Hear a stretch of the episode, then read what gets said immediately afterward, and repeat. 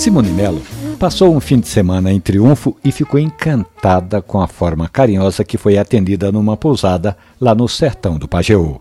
Friozinho gostoso, uma garrafa de vinho durante a noite e no dia seguinte o café da manhã. Nutricionista de profissão, Simone disse que aquela mesa farta, aquela variedade de acompanhamentos, fez lembrar o tempo em que ela ia em Santa Cruz, na casa da avó comida até chega. Agora, voltando ao café da manhã de Simone Melo, ela disse que tinha bolo, tapioca, cuscuz, carne de sol e café. Mas o café estava tão bom, mas tão bom, que Simone chamou a dona da posada e perguntou de onde ela importava aquele café. A senhora olhou para Simone e disse: Da minha plantação.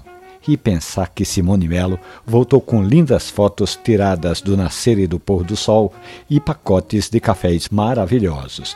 Essa história do Café de Triunfo você ouve ali na página da radiojornal.com.br ou no seu agregador preferido de podcast.